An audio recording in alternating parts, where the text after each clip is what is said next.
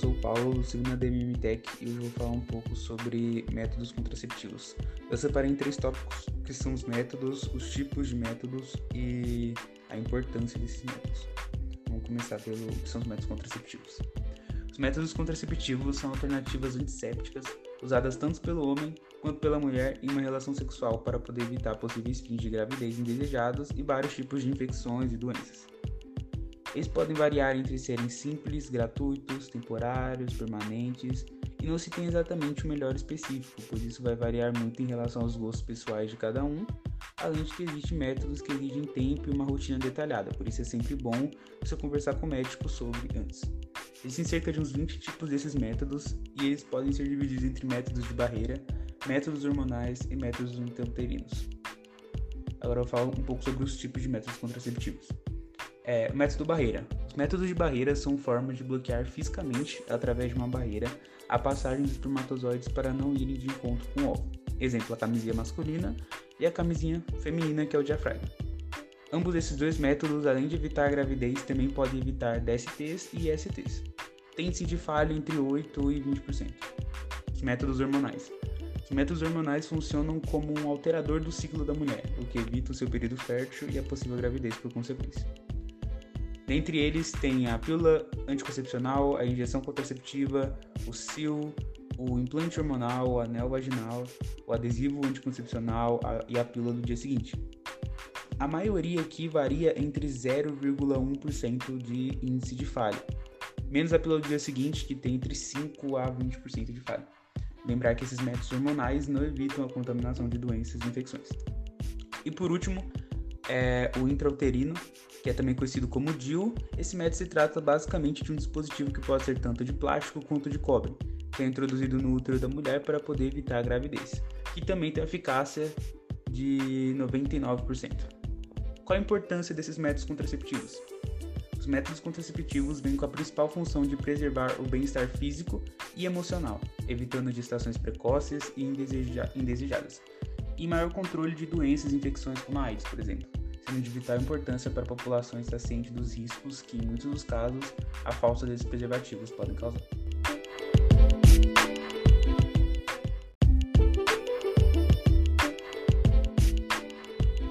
Eu sou o Paulo novamente e eu tô com meu convidado aqui, que é minha mãe.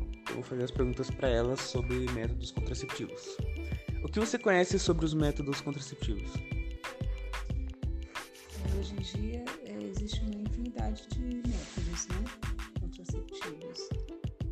desde aqueles de via oral, é, adesivos, intrauterinos.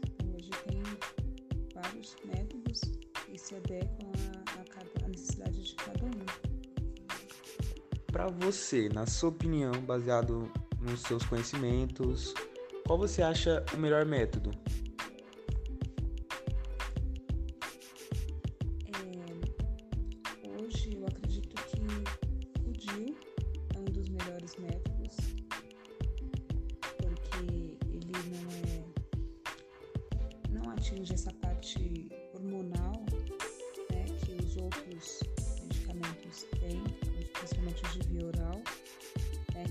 Causam até alguns riscos,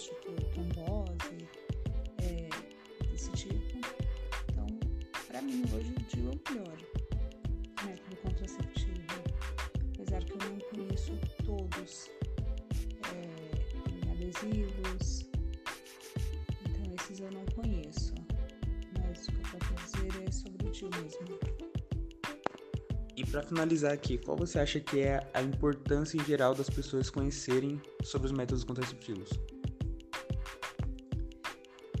É, os métodos contraceptivos é importante conhecer cada um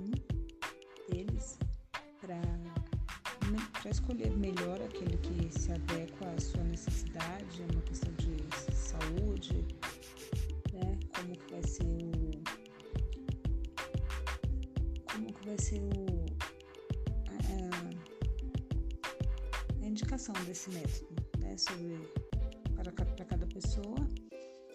É, a questão, a importância também do controle de natalidade e claro que o método é, contraceptivo principal ainda continua sendo preservativo, o que previne, além da, de filhos, né, é, as doenças também.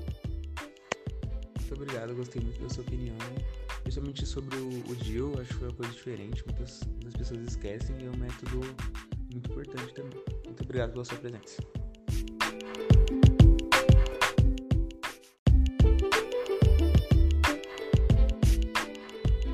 Bom, essa aqui é a minha parte final e como uma reflexão aqui sobre os anticoncepcionais, eu queria abordar dois tópicos importantes, que é o da relação do conhecimento e o da relação da operação. Hoje em dia, todos nós sabemos que os anticoncepcionais são ferramentas muito importantes para o bem-estar social e físico das pessoas, tanto para as que não querem gerar famílias, tanto para as que não querem contrair doenças e por aí vai. Mas infelizmente ainda existem barreiras na nossa sociedade que colocam uma venda na cara do povo para enxergar essa verdade. E para mim existem dois afluentes que são as principais fontes desse problema, que é o conhecimento e a tradição. O conhecimento engloba o que a população não sabe sobre o assunto que é carente de entender como usar de forma correta um preservativo ou até mesmo que não se importa em querer usar, por falta de entendimento das consequências que isso pode gerar na vida da pessoa. Isso ocorre principalmente por causa da falta de ensinamento nas escolas e o grande tabu que esse assunto representa na sociedade. E o outro é a tradição, que ao contrário do conhecimento, procede sobre o assunto, mas prefere mesmo assim não utilizar dos métodos. Questões como religião, por exemplo, interferem nesse meio, pois até os dias de hoje há religiões que condenam o uso das camisinhas e pílulas anticoncepcionais, o que foi o caso do Papa Paulo VI em 1968. Há tradições que muitas das vezes forçam pessoas a tomar determinadas atitudes em prol de algo maior, de um costume que não pode ser perdido ou até mesmo de um medo.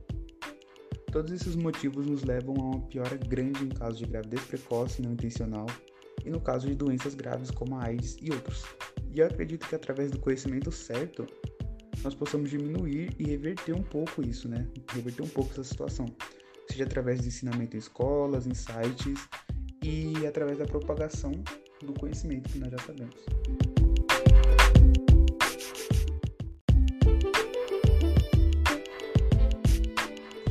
Olá galera, eu sou Felipe Rodrigues Silva, aluno do segundo ADMM Tech da Takashi Morita e estarei falando sobre o que usar quando ocorrer a menstruação.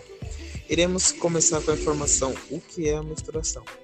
É uma etapa natural do ciclo reprodutivo da mulher que ocorre quando não há fecundação e é resultado da descamação do endométrio, a camada de revestimento interno da cavidade uterina.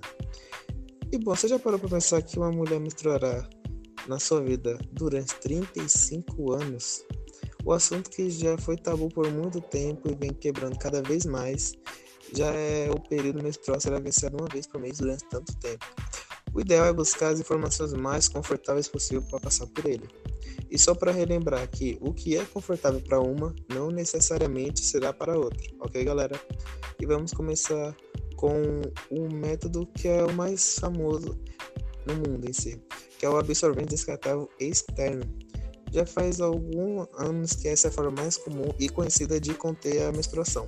É possível encontrar absorventes externos descartáveis de diferentes marcas em qualquer supermercado ou farmácia. O assunto parece até banal, mas nem sempre foi assim. Também temos os absorventes descartáveis internos. Os primeiros absorventes transvaginais descartáveis foram desenvolvidos ainda nos anos de 1930, muito tempo atrás, nos Estados Unidos, enquanto os externos chegavam no, ao Brasil, para se ver como o Brasil atrasado. Esse tipo de produto também está disponível de forma ampla nos mercados e farmácias e é o preferido de muitas mulheres, pois oferece mais conforto e liberdade de movimento do que suas versões externas. É preciso, no entanto, prestar ainda mais atenção no momento das trocas. Um absorvente interno descartável só pode ser utilizado por até 8 horas seguidas, sob o risco de causar infecção ou até mesmo choque tóxico. E você já ouviu falar do absorvente de pano? Os absorventes de panos voltaram à moda há pouco tempo, mas não vale sempre lembrar que, antes dos descartáveis serem desenvolvidos, essa é a opção mais vigente, o que quer dizer que eles são, não são exatamente uma novidade. É claro que antigamente os tecidos e as eram utilizados de maneira mais solta e menos higiênico enquanto os absorventes hoje em dia seguem os modelos e formatos dos externos descartáveis. As mulheres que costumam aderir a esses modelos, em geral, o fazem por conta da preocupação com o meio ambiente ou até mesmo por vivenciarem problemas como assaduras e alergias pelo contato com os absorventes de algodão ou de plástico. Também, também existem as calcinhas absorventes. As calcinhas absorventes são uma junção bastante prática entre os absorventes de pano e as calcinhas convencionais. Neste caso, elas são produzidas em geral com três camadas de tecidos, que já contêm com a função de absorver o sangue menstrual. E também temos outro, que é os coletores menstruais. O coletor menstrual é o método mais diferente, vamos assim dizer, de todos os anteriores, e por isso costuma ser o mais que gera mais dúvida. Trata-se de um dispositivo de silicone, popularmente conhecido como copinho, que é inserido no canal vaginal para coletar o sangue. Reutilizável e bastante prático. Ele deve ser esterilizar no início e no fim de cada ciclo menstrual. E entre as trocas diárias, que devem ser realizadas a cada 12 horas no máximo, basta escoar o sangue no vaso e levá-lo em água corrente.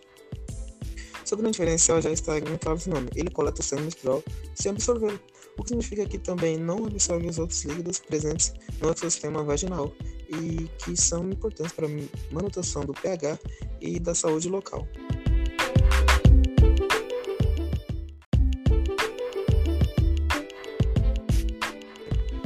E como entrevistada teremos a minha mãe, a dona Maria Luceni, e a primeira pergunta vai ser o que você conhece sobre os métodos da menstruação? O que eu conheço do método da menstruação são os absorventes, são é, o coletor, são é, comprimidos que você toma e aí você não menstrua. Então, são esses. E o que eu mais eu recomendo é os comprimidos que você tome no metrô, que é um horror. Muito obrigado, mamãe. Não, vê como é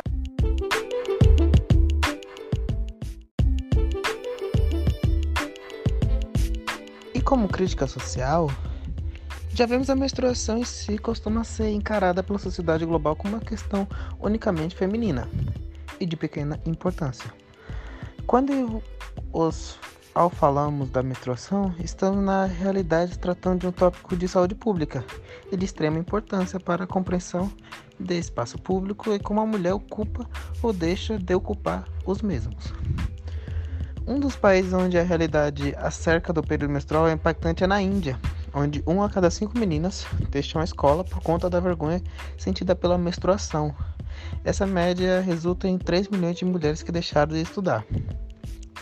No país foi construído historicamente um silêncio e um tabu arraigado sobre todas as questões que envolvem a saúde da mulher. Esse estigma social sentido por elas decorre do mito criado e firmado em torno da menstruação que prega que nesse período as mulheres ficam imundas, doentes, impuras e até mesmo amaldiçoadas, tratando a, a menstruação como doença.